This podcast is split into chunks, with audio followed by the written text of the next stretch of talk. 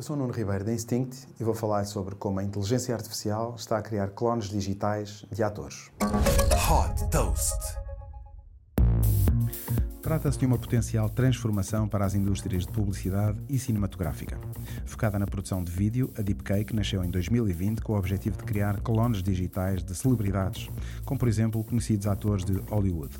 Analisando milhares de imagens, através de inteligência artificial, o serviço gera um gêmeo com uma precisão impressionante que é capaz de atuar em vídeos publicitários ou até em filmes, sem que ninguém desconfie de que é uma construção digital.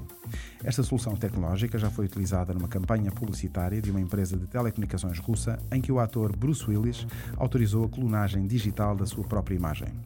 Esta clonagem, através de inteligência artificial, está a estender-se também à voz, como é o caso da voz do ator James Earl Jones, o ator que interpretou a voz do personagem Darth Vader em Star Wars, foi clonada digitalmente por uma empresa chamada Respeecher, que para ser utilizada num novo filme da Disney, Obi-Wan Kenobi.